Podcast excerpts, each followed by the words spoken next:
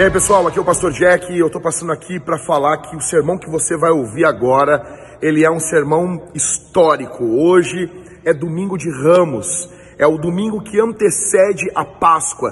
E a cristandade, os cristãos do mundo todo rememoram a entrada de Jesus em Jerusalém, que aconteceu no domingo anterior à Páscoa. E esse domingo era também o domingo que o povo hebreu, que o judeu, antes de Jesus, deixava para escolher o cordeiro que seria usado para a comemoração da Páscoa. Vocês sabem que a Páscoa é a comemoração da saída do povo de Israel do Egito. E foi ali, nessa comemoração, que Jesus Cristo se apresentou como o cordeiro pascal definitivo. Cristo é a nossa Páscoa, tá bom?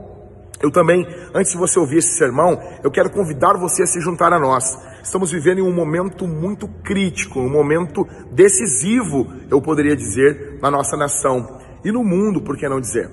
Estamos vivendo um período de pandemia, um período de medo, de insegurança, e nós estamos aqui na cidade menos, na capital, menos evangelizada do nosso país, Porto Alegre. E se você tem sido alimentado com sermões, se você tem sido alimentado com o Evangelho, eu gostaria muito que você se juntasse a nós nesse momento e pudesse nos dar um suporte e um apoio financeiro.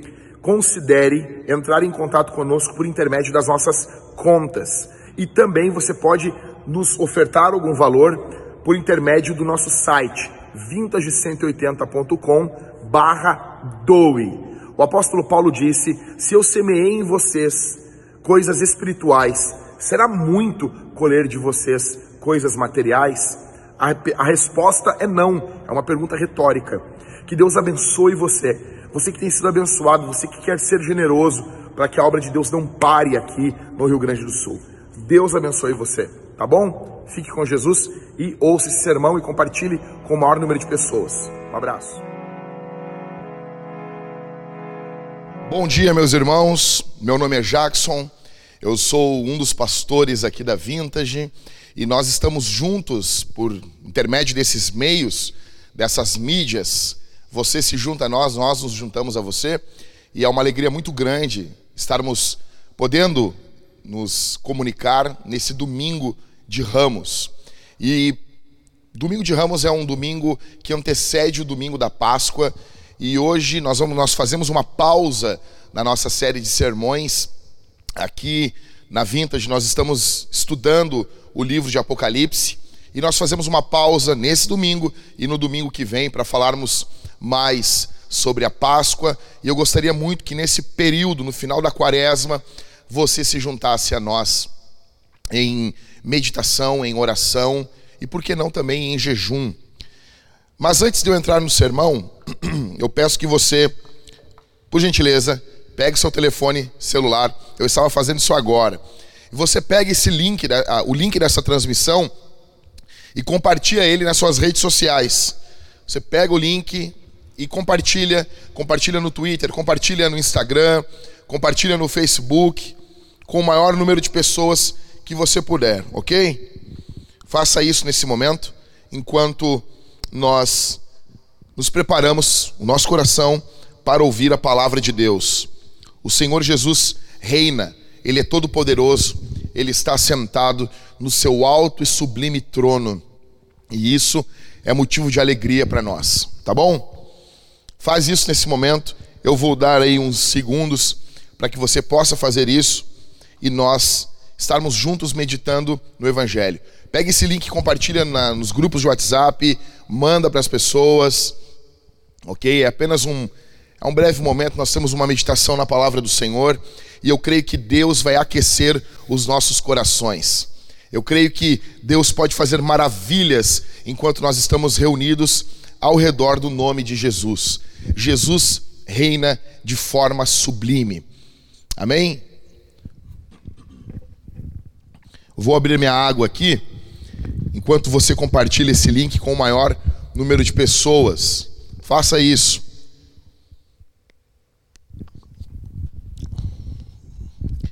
Se você tem Bíblia, eu gostaria muito que você estivesse com uma Bíblia física na sua mão. Eu peço que você abra ela no Evangelho de Mateus, capítulo de número 21.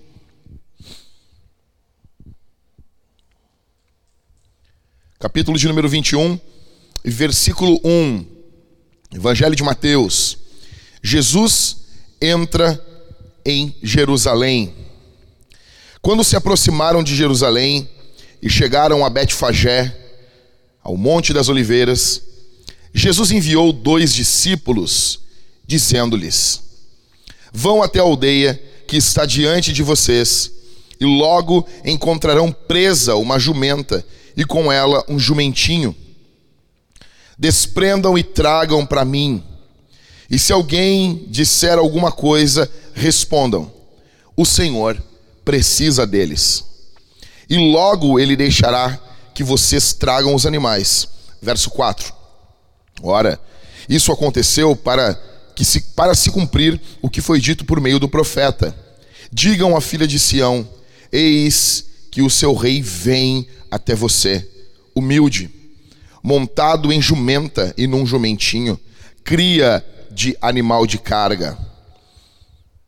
Verso 6: Indo os discípulos e tendo feito como Jesus lhes havia ordenado, trouxeram a jumenta e o jumentinho.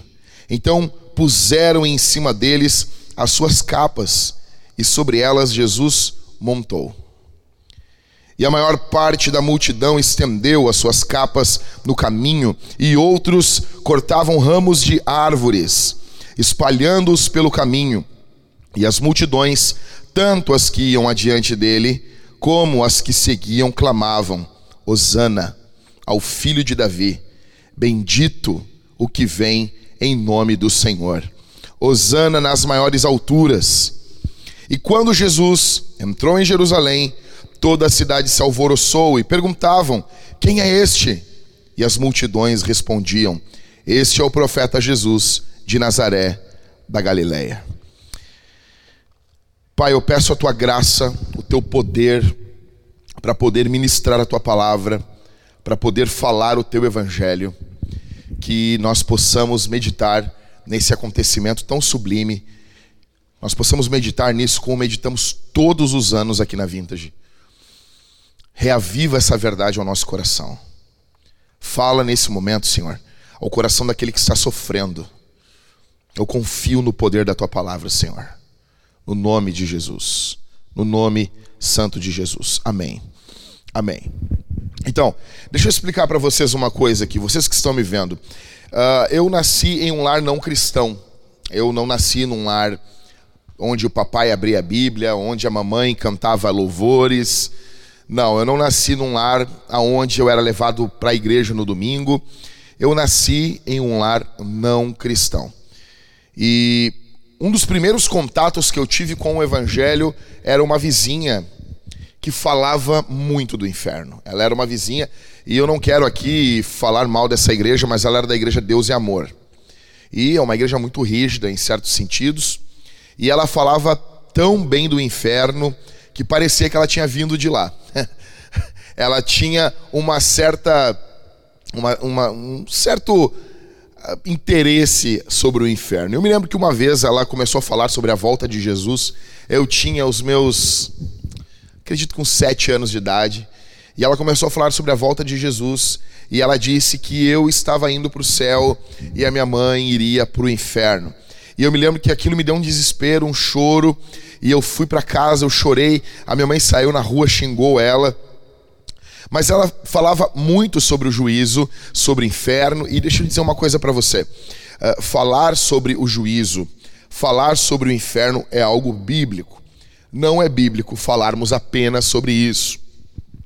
E eu cresci com uma noção de um Deus que julga, de um Deus que odeia, de um Deus que reprova, de um Deus que não está interessado num primeiro momento em abençoar, em nutrir, em perdoar. Então eu cresci com esse com essa noção dentro de mim. E isso para mim era atormentador.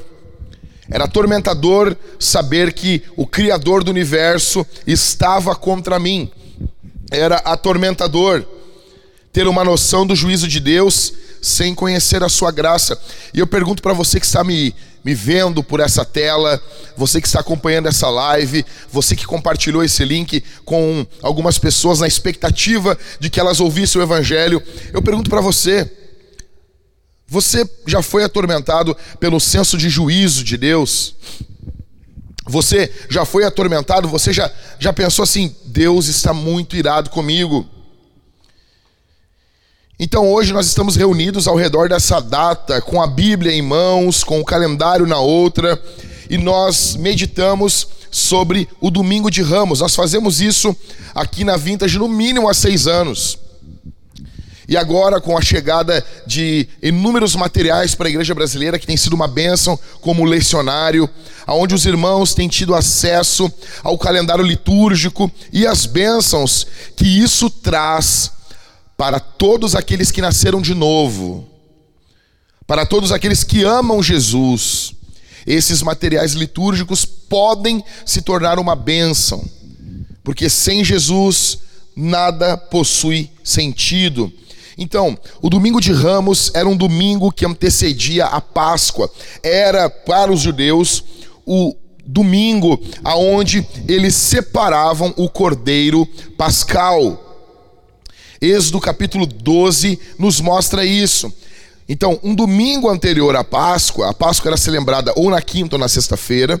O domingo anterior era o momento que eles escolhiam o cordeiro que seria usado na festa da Páscoa. Você sabe que a festa da Páscoa era rememorando a saída do povo de Deus de dentro do Egito. Então, Jesus que veio até nós como esse cordeiro que retira a ira de Deus sobre nós, a ira que repousava sobre nós. Antes de Jesus ser morto na sexta-feira, porque havia duas escolas de interpretação em Israel. Alguns comemoravam a Páscoa na quinta e outros na sexta-feira. Os levitas não faziam caso nenhum disso, porque isso era uma bênção para eles por poder dividir o trabalho de tantos cordeiros que seriam mortos. Então Jesus foi morto na sexta-feira. Jesus se apresenta, entra em Jerusalém no dia que o cordeiro era escolhido, mostrando que ele é aquilo que João Batista disse: o cordeiro de Deus que tira o pecado do mundo. Jesus vem, Jesus, o nosso cordeiro, se apresenta, ele entra montado em um jumentinho. Ele entra na presença, da, na presença dos seus inimigos, na presença dos seus, dos seus servos, do seu povo, dos seus discípulos. Jesus entra montado em um jumento. E o que que isso, no dia de hoje, em plena quarentena aqui no Brasil, o que que isso diz para você? O que que isso diz para mim? O que é que essa narrativa que nós lemos em Mateus, e é uma das narrativas que ela se repete em todos os evangelhos, incluindo o evangelho de João. O que que essa narrativa diz para nós?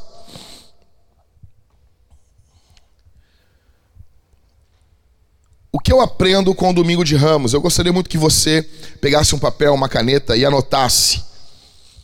E primeiro, são sete coisas que eu aprendo com o domingo de Ramos. Em primeiro, eu aprendo que antes de eu nascer, a igreja já influenciava a cultura. Escute isso. Se o calendário marca esse dia, é porque o cristianismo, de alguma forma, influenciou a cultura. Você e eu chegamos agora. Os cristãos mais antigos do nosso país, aqui do Brasil, eles pagaram um preço muito alto para que nós tivéssemos datas evangélicas, católicas, mas acima de tudo, datas cristãs incrustadas no calendário aonde nós podemos conectar o nosso tempo ao tempo de Deus. Para que isso estivesse nos nossos calendários, cristãos influenciaram a cultura, comunicaram o evangelho. Sabe, eu fico muito triste que existe uma gama muito grande de evangélicos uma gama enorme de evangélicos que despreza isso. Quando nós falamos sobre o domingo de ramos, muitas vezes algumas pessoas dizem: ah, isso é coisa de católico. Não, não, não, não. O domingo de ramos é algo da Bíblia. É algo bíblico. E se hoje nós temos isso na cultura, é uma bênção. Isso mostra que a igreja, de certa forma, influenciou a cultura. E pessoas que falam contra o domingo de ramos são as mesmas que comemoram o dia das mães. São as mesmas que comemoram o aniversário. Ou seja, elas seguem um calendário, elas estão seguindo um calendário, não há problema algum nisso, comemorar o Dia das Mães, mas olham para as datas, as comemorações cristãs do calendário com uma certa desconfiança. Não. O domingo de Ramos é o momento em que precisamos, em primeiro lugar, lembrar dos nossos irmãos que já morreram que estiveram aqui no Brasil, que influenciaram essa terra, que amaram esse povo, missionários que chegaram aqui muito tempo antes de nós, e não apenas a, a escola mais católica, mais, roma, mais romana da igreja, não, anglicanos, luteranos, pessoas que serviram a Jesus, catequizaram cidades, pregaram o evangelho, e agora é a nossa vez. Você e eu estamos pegando um bastão de uma geração anterior a nós. Nós não estamos aqui começando a igreja do nada, do zero. Quando, quando no primeiro dia de culto da Vintage, que eu plantei, nós plantamos juntos essa igreja, eu disse exatamente essa frase aqui para os nossos irmãos. Eu disse para eles: a cidade já existia sem a nossa presença aqui. A cidade já existia sem a nossa presença aqui. Em primeiro lugar, quando falo em Domingo de Ramos, eu penso nos meus irmãos que já viveram. Nós precisamos influenciar a cultura, nós precisamos redimir a cidade, nós precisamos, porque nós estamos vivendo hoje dias em uma cultura anticristã. E daí, quando temos o calendário, as festas cristãs, Páscoa, Domingo de Ramos, Pentecostes, Natal, nós desprezamos isso. Sexta-feira, agora, às oito da noite, querendo Deus, estarei em cima desse púlpito, pregando o Evangelho sobre a morte de Jesus. Sexta-feira Santa, agora inicia-se a Semana Santa. E o que podemos aprender com isso? Só podemos aprender porque Jesus abençoou a igreja desse país anos antes de nós. E você hoje está dentro de, uma, de um país, de uma nação, que sabe quem é Jesus. Não conhecem Ele como seu Salvador, mas você começa a pregar, as pessoas conectam Jesus à história muito diferente de você chegar em uma ilha onde as pessoas nunca ouviram falar de Jesus. Então, de certa forma, pessoas abriram como que uma clareira no mato para que nós viéssemos atrás evangelizando e pregando para essas pessoas. Então, a primeira coisa, no domingo de Ramos, eu aprendo aqui a ser humilde, a saber que antes de mim já tinham pessoas que estavam evangelizando esse país. Em segundo lugar, o que eu aprendo eu aprendo que Deus sabe tudo. O domingo de Ramos nos mostra que Deus sabe todas as coisas. Jesus sabia onde e como o jumentinho estava. Ele diz ali no texto de Mateus: vão e busquem. Ele sabia. Jesus conhece os animais como ninguém. Jesus criou os animais. Cara, se Jesus sabe tudo sobre um jumento, sobre um bicho, sobre um animal, por que, que você acha que ele não conhece você? Você vale muito mais do que um animal. Você foi feito à imagem de Deus. Se Deus cuida dos pardais, quanto mais de nós, homens de pequena fé o mesmo Deus que é soberano sobre o sol, é soberano sobre a tua vida.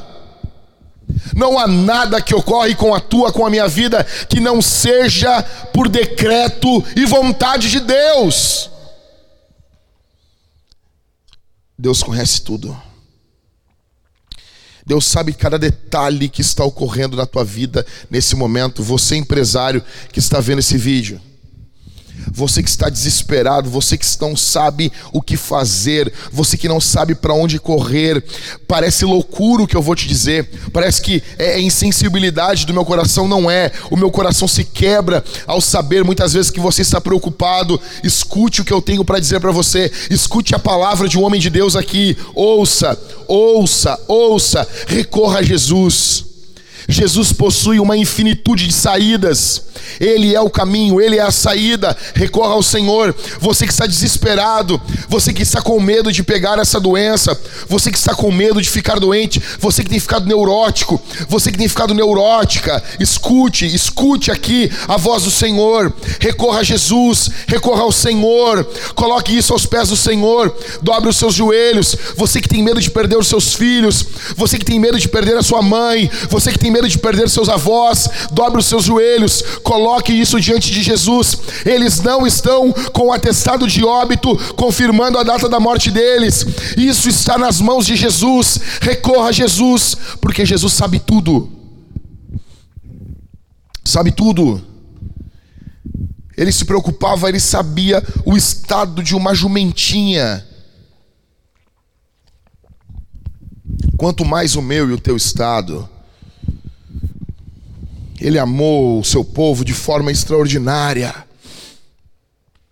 Jesus conhece, Jesus sabe, se preocupa, Jesus está sabendo nesse momento cada dúvida que bate dentro do teu coração, cada inquietação, cada problema. Se Ele conhece os animais, se Ele conhece tudo, as estrelas estão nas, na palma da mão do Senhor. Ele conhece a quantidade de mLs, de litros de água que estão nos oceanos. Ele colocou um limite para que o oceano vá e não passe. Jesus conhece tudo isso.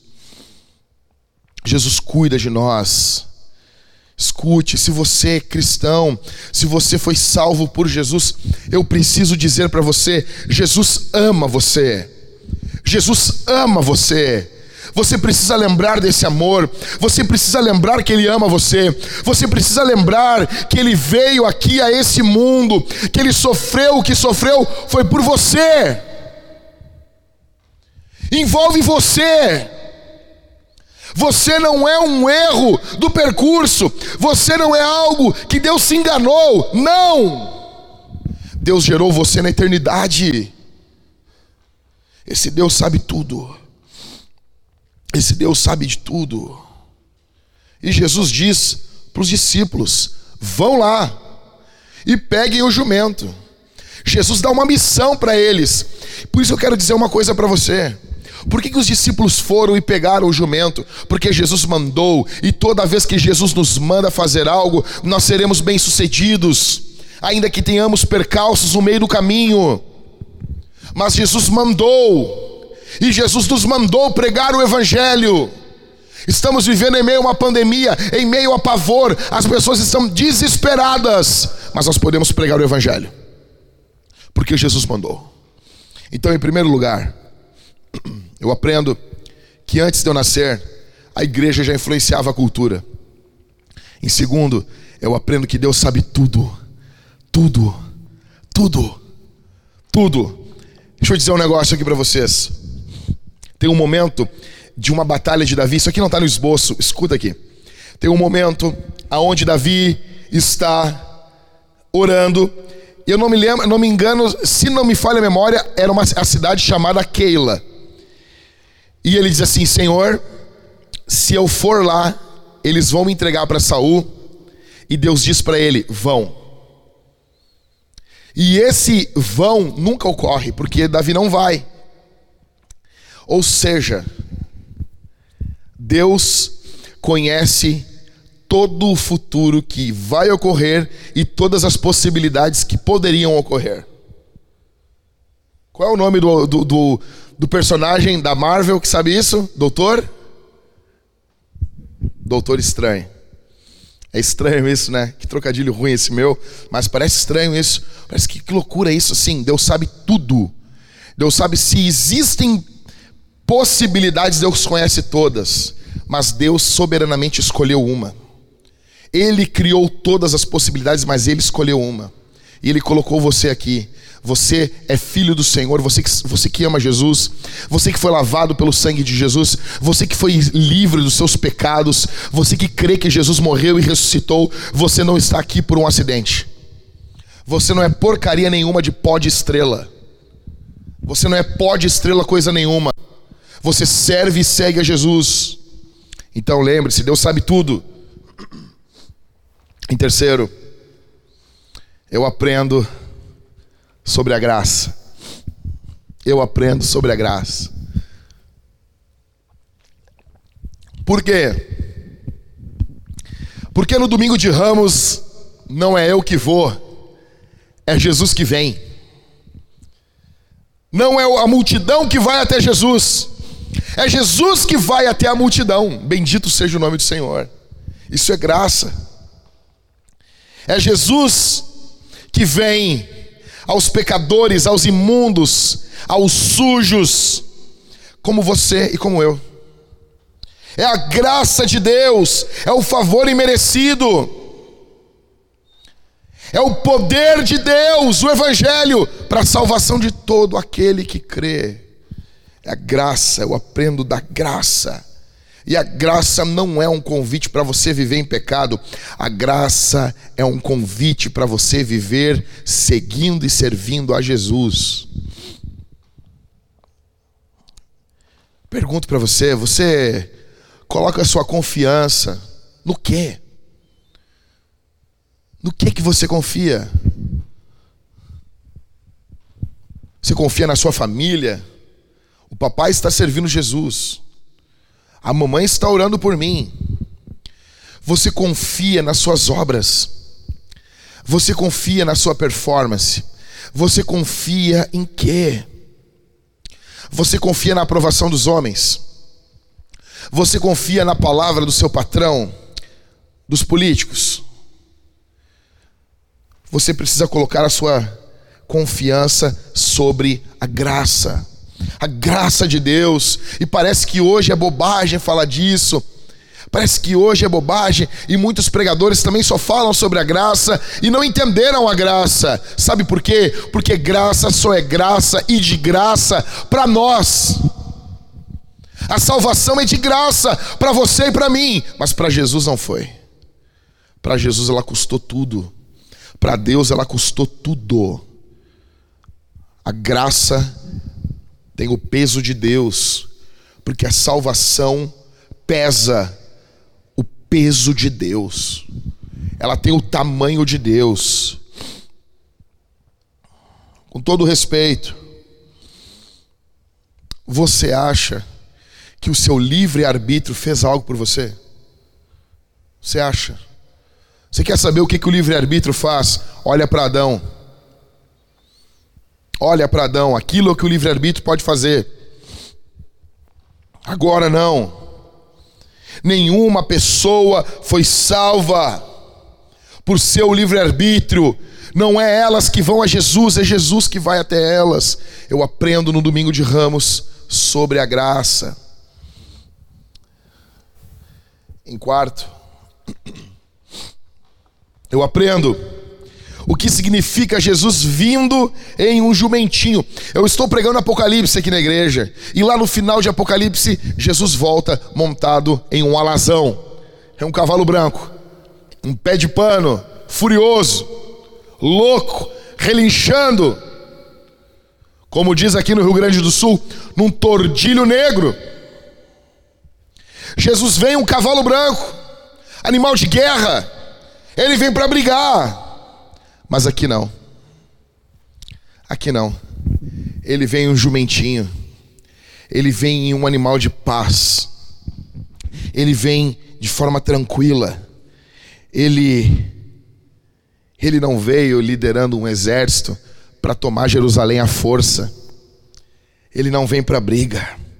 Ele vem em paz. Ele não veio ele não apenas veio, porque se ele só viesse já era algo bom. Ele não apenas veio, mas ele veio em um jumentinho. Ele está dizendo, ele quer, ele quer uma coisa, ele quer que você e eu olhemos para ele e sosseguemos o nosso coração.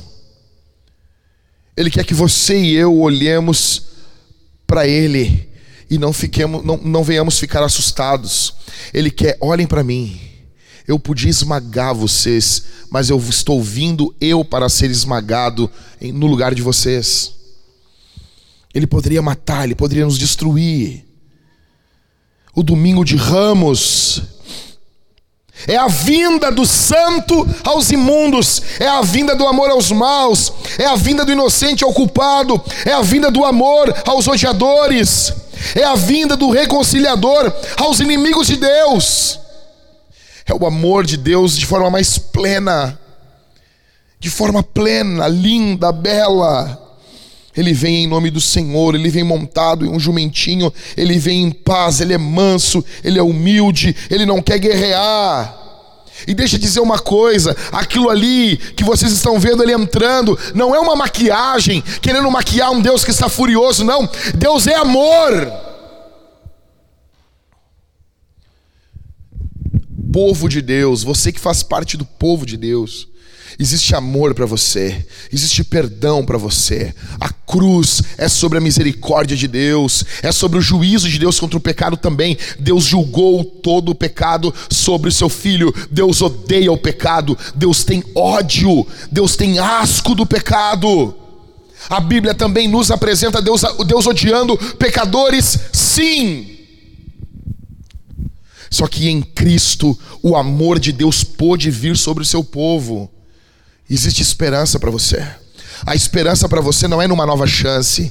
Você não precisa de uma nova chance para o inferno com uma nova chance. Você não precisa de uma nova chance. Ah, a nossa cultura pede, eu preciso de uma nova chance. Você não precisa disso. Você precisa morrer para o teu pecado e crer em Jesus Cristo.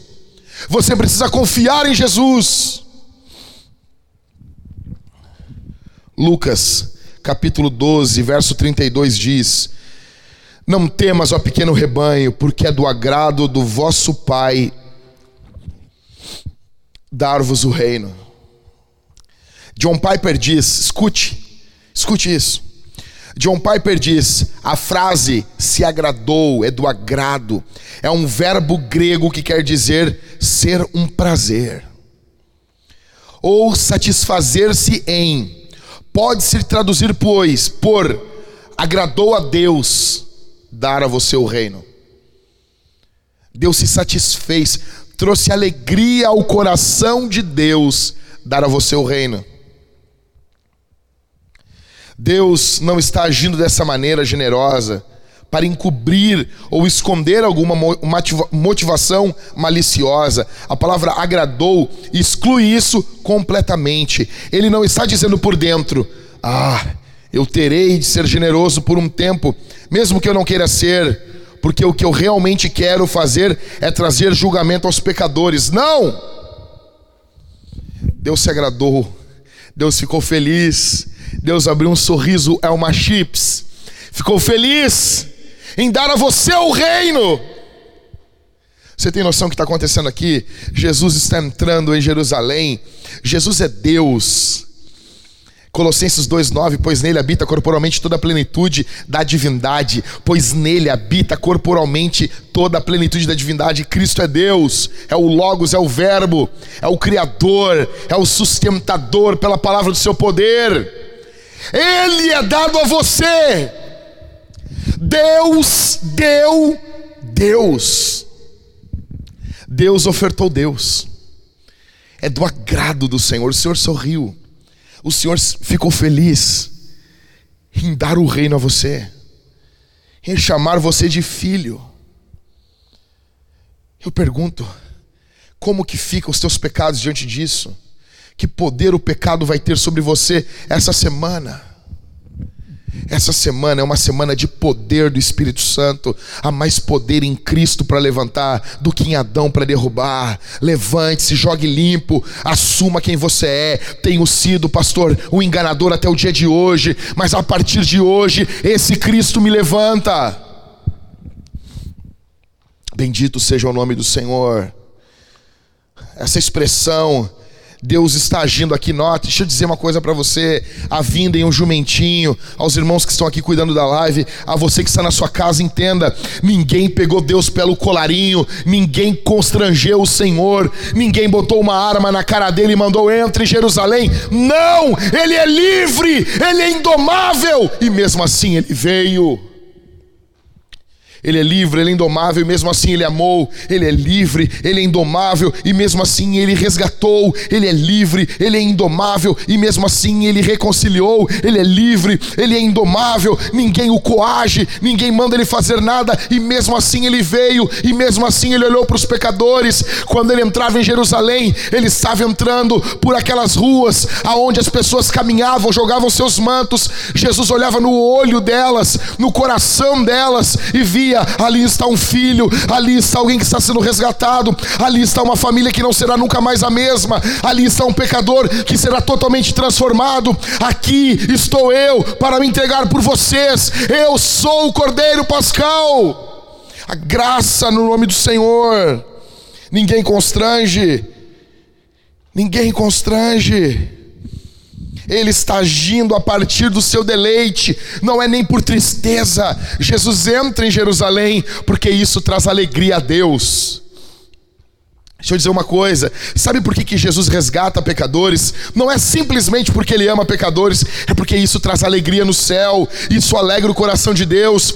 Deixe dizer uma coisa para você: a alegria no Senhor em resgatar você, a alegria no coração de Deus em levantar você, em arrancar você do meio dos vícios, em arrancar você do meio do pecado, em transformar a tua família, em levantar você da onde você está. O diabo quer destruir você, o diabo quer esmagar você, mas Jesus Cristo levanta levanta você, mas Jesus Cristo transforma você. Bendito seja o nome do Senhor. Éramos ladrões, adúlteros, maldosos, assassinos, vaidosos, nojentos e mentirosos, mas mesmo assim, Jesus veio. Jesus veio. Quem é você aqui? Qual é a tua história? Qual é a tua vida? Qual é a tua história até esse momento? Você que está vendo essa live aqui, aonde você está, o Espírito do Senhor alcança você. O Espírito do Senhor cata você. Quem era você? Quem é você até o dia de hoje? Eu digo para você, sujo e imundo, como muitos de vocês estão, Jesus vem até você e limpa você. Jesus vem até você e transforma você. Jesus vai até você, Jesus chega até você. Domingo de Ramos é isso, é Deus vindo em paz. É isso. Bendito seja o nome do Senhor. Jesus vem a um povo que está sofrendo. Esse povo estava sofrendo. Esse povo aqui que, aquele, que, é, que recebe Jesus em Jerusalém, eles estão debaixo do domínio de Roma. Eles estão sofrendo impostos altos. Alguém mandando de forma pesada sobre eles, Jesus veio sobre eles. Você está sofrendo, Jesus vem até você. Havia doentes, Jesus veio até eles. Você está doente, Jesus vem até você. Lucas, capítulo 9, verso 51, ele diz assim: o texto: Quando se completavam os dias para que fosse enviado ao céu, ele manifestou, escute isso, o firme propósito de ir a Jerusalém. Lucas está dizendo que ele manifesta um firme propósito em ir a Jerusalém. Esse texto, preste atenção esse texto ele é revelador. Porque ir a Jerusalém nesse contexto aqui de Jesus, no final do seu ministério, era literalmente morrer. Os discípulos sabiam. Tomé faz até uma piada. Então vamos lá morrer com o Senhor. Os discípulos sabiam que ele iria morrer. Todos sabiam que era perigosíssimo ir para Jerusalém. E o texto diz para nós em Lucas 9:51 que Jesus manifestou um firme propósito de ir a Jerusalém.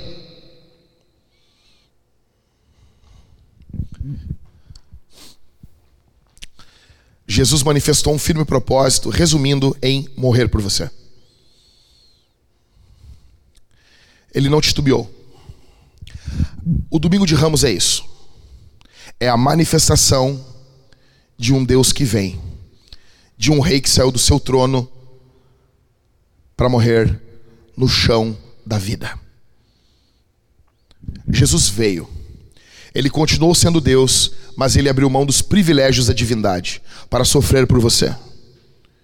Jesus nunca deixou de ser Deus, ele continuou sendo Deus, mas ele abre mão dos privilégios da divindade, ele se esvaziou para morrer na cruz por você. Ele manifestou um firme propósito. E você ainda pergunta se Jesus ama você. O problema é que você e eu muitas vezes nos apoiamos nas circunstâncias do dia a dia. E as circunstâncias, escute isso. As circunstâncias da vida muitas vezes são falsos profetas acerca de Deus. As circunstâncias da vida mentem muitas vezes sobre quem é o Senhor. O que eu estou falando é a palavra de Deus, não as circunstâncias. As circunstâncias mentem para mais ou para menos, muitas vezes. Bendito seja o nome do Senhor. Jesus veio. Em quinto, em quinto, eu aprendo que Jesus ama a igreja. Como eu amo o domingo de Ramos, eu aprendo em quinto lugar que Jesus ama a igreja. Jesus ele não entrou em Jerusalém apenas para um indivíduo. Não. Ele entregou a si mesmo pela igreja. E essa igreja ele amou com um firme propósito. Efésios 5:25 diz: Vós maridos, amem as vossas mulheres, assim como Cristo amou a igreja e se entregou por ela por ela. Jesus amou a igreja. Jesus amou a igreja. Eu pergunto em primeiro lugar para você: você, está, você faz parte da igreja? Você está no seu lar aí com os elementos da ceia. Você tem vinho, você tem pão. Você vai participar conosco da ceia do Senhor. Logo após a pregação, você vai cantar a Jesus, orar e participar com a sua família com o vinho e com o pão ou com o suco no lugar do vinho. Você vai participar dos elementos, dos sacramentos. Você vai fazer isso. Você está unido ao redor de Jesus. Você confia em Jesus. Você faz parte da igreja. Ok, a segunda pergunta. Jesus amou a igreja. Você ama a igreja? Você ama o que Jesus ama? Você doa a sua vida pela igreja? Escute uma coisa aqui, não está no meu esboço. Eu não preparei falar isso que eu vou dizer, mas o que me dói é que num período agora de pandemia, muitas boas igrejas fecharão as suas portas. Porque muitas boas igrejas, onde há uma palavra bíblica sendo pregada, muitos membros desconfiam, muitas vezes, porque passaram por péssimas igrejas, e eles desconfiam do amor de seus pastores, desconfiam do amor da igreja. Muitas pessoas vieram me questionar essa semana e disseram: Pastor, eu posso pegar o meu dízimo, minhas ofertas e usar um pedaço para comprar comida para os necessitados? Eu disse assim, irmãos, deixa eu dizer uma coisa, estou falando para todo mundo isso. Estou dizendo assim: uh, o dízimo, oferta, nunca me impediu, nunca, nunca, me impediu de ajudar alguém. Se eu tenho que tirar dinheiro do meu dízimo e da minha oferta, para dar dinheiro para um necessitado, é porque eu não estou administrando bem os meus recursos. Nós devemos ter condições, nos administrarmos, porque somos mordomos do que Jesus nos dá, e continuarmos sendo fiéis à igreja.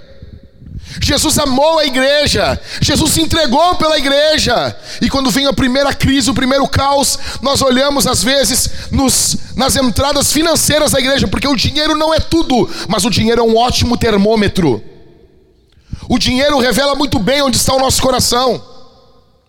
E eu estou vendo pastores entrando em contato. Um amigo meu, um homem de Deus, aqui no interior do Rio Grande do Sul, tiveram que entregar o prédio da igreja porque não tiveram dinheiro. Eu sei que muitos irmãos estão perdendo seus empregos e não é para esses que eu falo alguma, essa palavra. Mas estou falando para muitos que estão me ouvindo. Você tem condições de ofertar mais, você tem condições de dizimar um valor mais alto, mas você não faz porque você tem medo. E a obra de Deus vai sofrendo, padecendo. Deixa eu dizer uma coisa: a igreja que eu pastoreio não me paga um salário. A primeira coisa que aconteceu quando começou a pandemia, eu falei para o nosso tesoureiro: eu paro de receber agora. Não estou recebendo um real da igreja que pastoreio. Mas eu digo para você que você congrega em alguma igreja e você desconfia: ah, não sei se vou dar meu dinheiro. Se ela não merece o teu dinheiro, você não pode congregar lá. Jesus amou a igreja. Jesus protegeu a igreja. Jesus se entregou pela igreja. Jesus amou a igreja. Você despreza a igreja que Jesus ama? Você quer viver de forma independente? Você quer desprezar a igreja? Você, você despreza os irmãos? Você entrou em contato com quantos irmãos? Irmãos aqui da Vintage, você liga, você manda uma mensagem, você, você pergunta como os irmãos estão. Em quinto, eu aprendo que Jesus ama a igreja. E se Jesus ama a igreja, eu preciso amar a igreja também. Eu acredito na igreja. Eu acredito na igreja, eu sou fruto da igreja. Eu sou fruto do corpo de Cristo. Jesus me amou, me transformou por intermédio da igreja. Se Jesus ama a igreja, eu tenho que amar. Se Jesus se entregou pela igreja, que honra é poder me entregar pela igreja.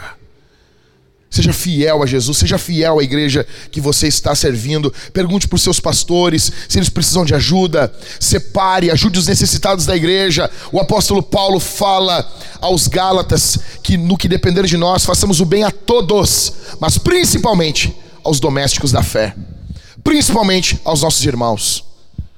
Devemos ajudar todos, começando por casa. Em sexto, eu aprendo sobre adoração o povo recebeu Jesus clamando: Hosana. Hosana, isso demonstrava anseio. Isso, cara, a palavra Hosana demonstra anseio no coração por Deus, por Jesus. E eu sei que existem pregadores que dizem que o povo gritou Hosana, mas depois, uma semana depois, gritou crucifica-o. Isso é mentira. Isso é mentira. O povo que gritou Osana não gritou crucifica-o. Não é o mesmo povo. O povo que grita crucifica-o não é o povo de Deus. O povo que gritou Osana, que se alegrou, porque deixa eu dizer uma coisa. Cara, aqueles caras que entraram com Jesus, que jogaram suas vestes, eles estavam se expondo. Era perigosíssimo fazer aquilo. Não é a mesma multidão. Não é o mesmo povo.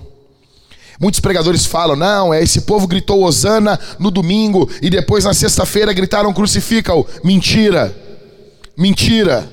Não é o mesmo povo, é o povo que está vindo com Jesus. Não é o mesmo povo. Quem recebeu Jesus foi a igreja. Quem se alegrou com Jesus entrando ali em Jerusalém é a igreja, o povo de Deus. É a igreja. A igreja, ao ver Jesus, se alegrou jogaram seus mantos. Aquilo, de certa forma, era uma espécie de oferta também. Havia alegria, tinham poucos, colocavam palmas, colocavam folhas de palmeiras no chão. E Jesus passando por sobre aquilo, por sobre os mantos, fizeram um tapete lindo para o Senhor entrar. A multidão queria honrar, e eles tinham apenas poucas roupas e ramos nas suas mãos. Isso foi o suficiente, por isso que chamamos de Domingos de Ramos. Isso foi o suficiente. Fazendo eco ao Salmo 84, que fala do povo de Deus com ramos às mãos. Se Jesus reina sobre nós, tudo que temos deve estar aos seus pés. Se Jesus reina sobre nós, tudo que temos precisa estar aos pés de Jesus. Deixa eu dizer uma coisa: tem gente que está me ouvindo aqui e pensa, ah, o pastor está falando isso porque ele está interessado em dinheiro. Não, não. Deixa eu dizer uma coisa. Jesus não está interessado no teu dinheiro. Jesus está interessado em tudo. Porque dele é tudo. É tudo. Não, o problema é que nós fazemos, nós pensamos muito sobre as nossas coisas. Deixa eu dizer, deixa eu falar uma coisa aqui com todo o carinho, com todo o amor. O teu carro é uma porcaria. Não importa o carro que você tem, ele é uma porcaria. E quanto mais moderno ele é, mais peças ele vai ter para quebrar. Quanto mais cheios de gadgets for o teu carro, quanto mais coisas, quanto mais, quanto mais eletrônicos ele tiver, mais problema ele vai dar. E se o teu carro tem menos isso, tem pouco isso, é porque tu é pobre tu tem, não tem dinheiro para comprar um carro com um monte de coisa. Ou seja, dos dois lados, o teu carro é uma porcaria. O carro que você tem é uma porcaria. A casa que você tem, um incêndio destrói. A conta do banco que você tem, se o governo imprimir dinheiro agora, o dinheiro que você tem vai perder o valor. Ouro, ouro. Você, ah, eu tenho ouro. É, o ouro vale muito. A Tesla, empresa do Elon Musk, está vendo para conseguir trazer ouro do espaço. Eles descobriram ouro em alguns meteoros. Se eles trouxerem muito ouro para a Terra, o ouro perde valor, porque deixou de ser algo que tem pouco. Vai ter muito, vai perder o valor. Onde você coloca a tua, a tua esperança? Nos imóveis? Na, nas moedas, nas criptomoedas? Você coloca a tua esperança no que? No ouro? Tudo isso o ladrão rouba, a prata, a prata é destruída pela escória. O problema é que nós às vezes temos dificuldade em na manutenção da obra de Deus, porque nós pensamos muito dos nossos recursos. Só que esses caras que estão olhando Jesus entrar, eles olham para Jesus e eles olham para as roupas que eles têm e eles pensam: isso aqui não é nada. E eles lançam aos pés do Senhor. Eles estão alegres, porque Jesus recebe a adoração deles. A igreja queria muito honrar o rei. E eles tinham só um pouquinho, mas o Senhor aceitou aquele pouco. Jesus reina sobre nós. Não pense sobre isso. Jesus aceita. Jesus acaba aceitando o louvor deles. Eles dizem: Osana. Osana quer dizer salva no Senhor. Osana naquele contexto é tipo boas-vindas ao Senhor. É boas-vindas ao rei. Eles estavam dando boas-vindas ao reino de Deus. E eles estão não apenas desejando, escute isso. Eles não estão apenas desejando, eh, dando boas-vindas ao rei, ao rei e ao reino. Eles querem o melhor para o reino. Então o que eles têm, eles doam. Beleza. Que eles estão me desejando o melhor para o reino, eu sei. A pergunta que eu faço é para você: Você deseja o melhor para o rei? Você deseja o melhor para o reino? Você ora, venha o teu reino, Senhor. Isso consome você. A vinda do reino de Deus consome as suas energias. Você ora, você chora. Se sim, lança o pouco, o pouco que você tem sobre o rei, sobre o seu reino. Em último, Domingo de Ramos eu aprendo que Jesus não muda. E isso me basta. Isso me basta. Se ele amou a igreja no domingo de Ramos, ele continua amando, porque a Bíblia, a Bíblia diz que o Senhor ele possui um atributo chamado imutabilidade. Ele não muda. Ele não muda, nele não há sombra, não há variação. E isso é uma bênção. Quando você começa a estudar teologia, se você tem uma teologia sistemática do N. Gruden, o maravilhoso livro azul, pegue esse livro e estude sobre a imutabilidade de Deus. Você vai louvar ao Senhor porque ele não muda. É uma bênção isso. Nós temos certeza que tudo o que ele faz hoje por amor, ele fará eternamente. Se ele me ama hoje, ele vai me amar eternamente. Isso é uma bênção. Ele vai continuar amando por toda a eternidade o seu povo. Jesus entra em uma cidade hostil, em uma cidade terrível que proclamava a santidade.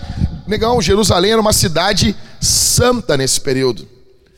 Eles proclamam santidade, mas vivem como demônios. Jesus vai até lá. Jesus entra lá. Ele não era bem-vindo nessa cidade, mas por que, que ele vai lá? Os líderes não estavam felizes com a ida de Jesus até ali, mas por que ele chega ali? Ele chegou ali por causa do seu povo.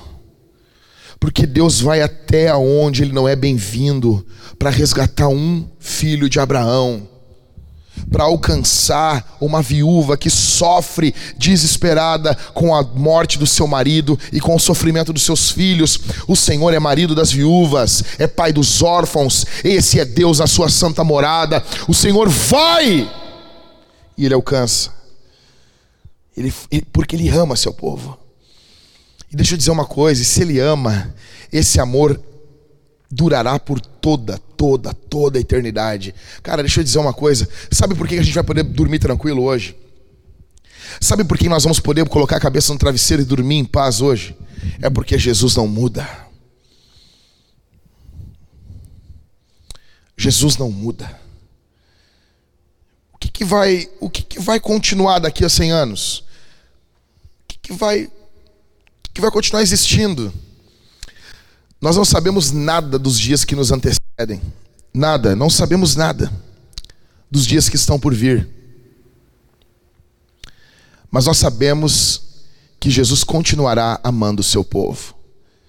Daqui a 100, 200, 300 anos. Não vai fazer diferença alguma se você andou de carro, se você andou de terno, se você tinha uma boa conta bancária, se você comeu comidas caras ou comidas baratas em um McDonald's da vida. Não vai fazer diferença alguma. Mas vai fazer toda a diferença se você creu em Jesus e se você foi amado por Ele. Eu encerro falando para você sobre o perdão de Jesus. Jesus veio. Jesus veio a um povo que o ignorava.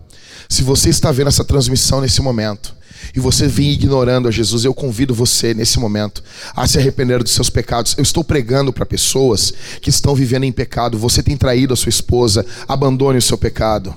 Você tem agido como um odiador, você tem sido um falso cristão, abandone o seu pecado. Você tem vivido uma vida de mentira, uma vida de fachada, abandone o seu pecado. Jesus Cristo perdoa você, existe graça para você. Você que está vendo essa live, essa pregação, você está afundado na pornografia, Jesus arranca você daí. A mão de Jesus vai até onde você está e ela arranca você e ela puxa você para fora. Há poder em Jesus para perdoar você, para manifestar graça sobre você. Jesus é poderoso, Jesus é mais poderoso do que o adultério, Jesus é mais poderoso do que a pornografia, Jesus é mais poderoso do que a inveja, Jesus é mais poderoso do que a frieza espiritual, Jesus é poderoso, bendito seja o nome do Senhor. Bendito seja o nome do Senhor. Jesus Cristo morreu por esse pecado e o Espírito Santo, ele age conforme pregamos o evangelho. A Bíblia diz que a fé vem pelo ouvir e o ouvir a palavra de Deus. Jesus vem sobre você, ele perdoa você. A graça de Deus, mas não apenas perdão, o Espírito Santo perdoa e ele aplica a obra de Jesus em você. E você é transformado, santificado, mudado restaurado, regenerado para a glória do Senhor. E tudo isso, tudo isso vai desembocar essa semana em missão. Tudo isso vai desembocar essa semana em pregação do Evangelho. Pegue essa mensagem que você ouviu, mande para o maior número de pessoas, poste nas suas redes sociais, compartilhe com o maior número de pessoas, fale de Jesus essa semana. Na Semana Santa é momento de nos voltarmos para o Senhor Jesus. Bendito seja o nome do Senhor. Bendito seja o nome do Senhor. Eu vou orar agora. E eu gostaria de orar por você. Eu gostaria que você confessasse seus pecados onde você está. Se você tem vivido uma vida distante do Evangelho, dobre os seus joelhos. Aonde você está? Peça perdão ao Senhor. Você que está em jejum, você que está orando pela nação, houve uma convocação para o jejum. Você que está jejuando pela nação, eu peço que você ore pelos nossos governantes também. Para que Jesus venha sobre esses homens, nós precisamos que o Senhor Deus cure a nossa nação. Estamos vivendo tempo terri tempos terríveis, mas o Domingos de Ramos é como se acendesse uma luz de esperança num horizonte negro e escuro. A graça, perdão de Deus, a misericórdia de Deus, o favor de Deus continua sendo manifestado com um dia acontecendo após o outro, como disse o, o salmista. Eu peço que você dobre os seus joelhos onde você está. Onde você está, ore ao Senhor. Se você não conhece Jesus, ore a Jesus. Pai, eu oro por cada um que ouviu esse sermão e vai ouvir.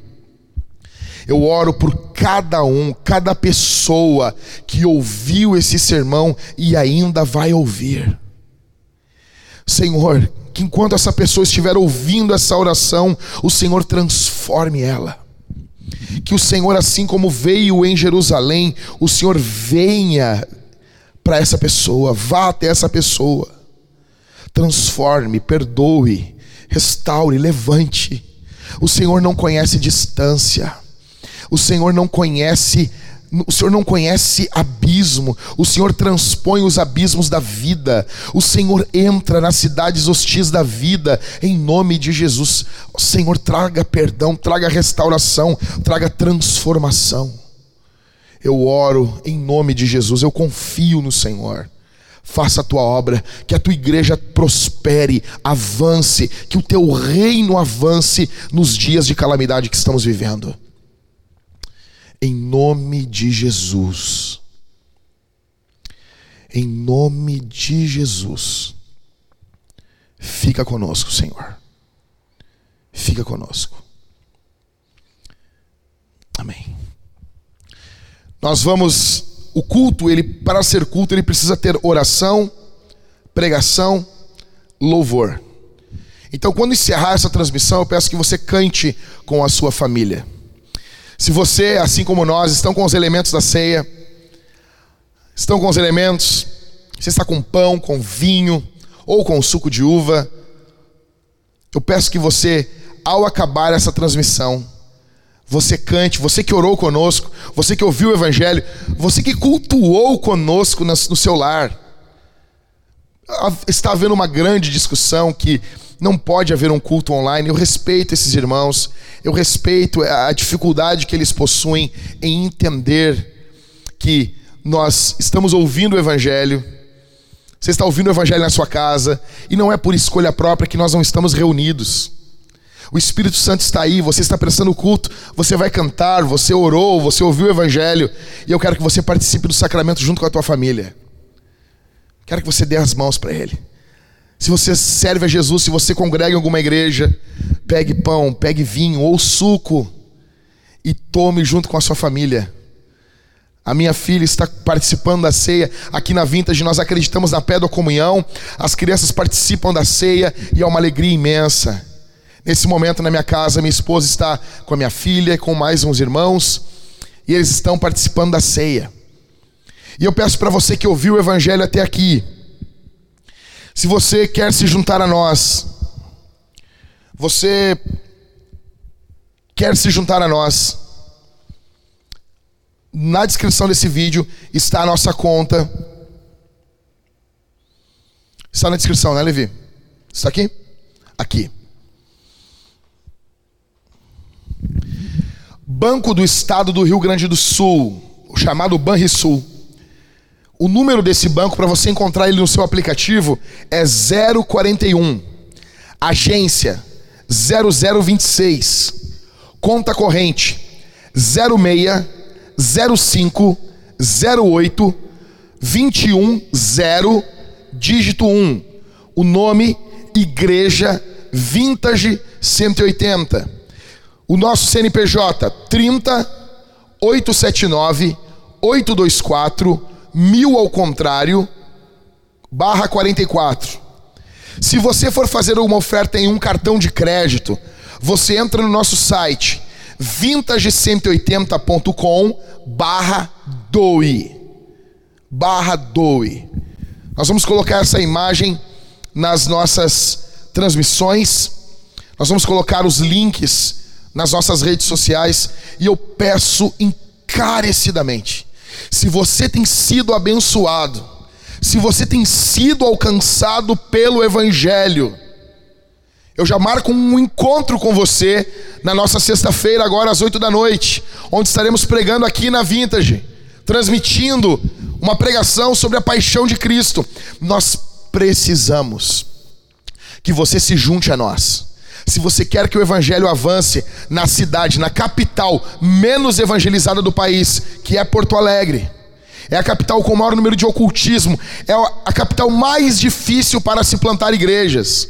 Eu estava em uma, uma conferência de plantação de igrejas em 2014, no Rio de Janeiro, e eu me lembro como se fosse hoje, quando um americano veio falar comigo e disse: Falaram para ele que eu era do sul do Brasil e ele disse: Temos escutado nos Estados Unidos que o sul do Brasil é um cemitério de pastores.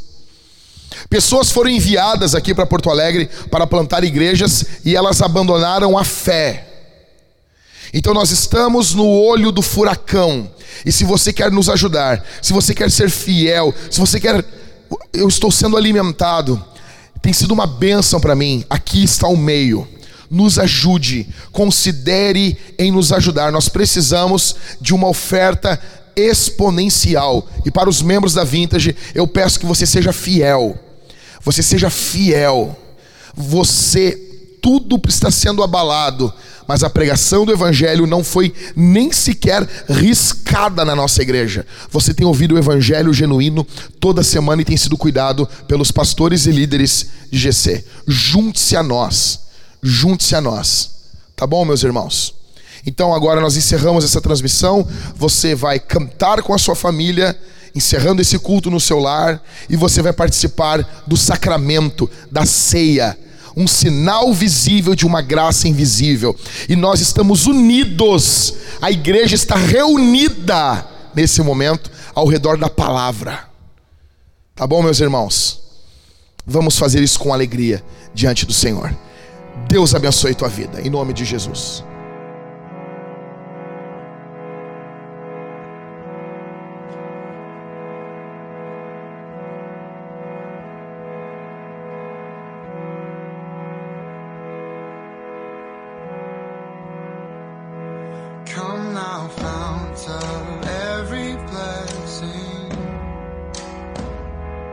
Tune my heart to sing thy grace. Of mercy never ceasing. Call for songs of loudest praise. Teach me some melodious sonnet Sung by flaming tongues above Praise the mountain fixed upon Mount of God's unchanging love. Here I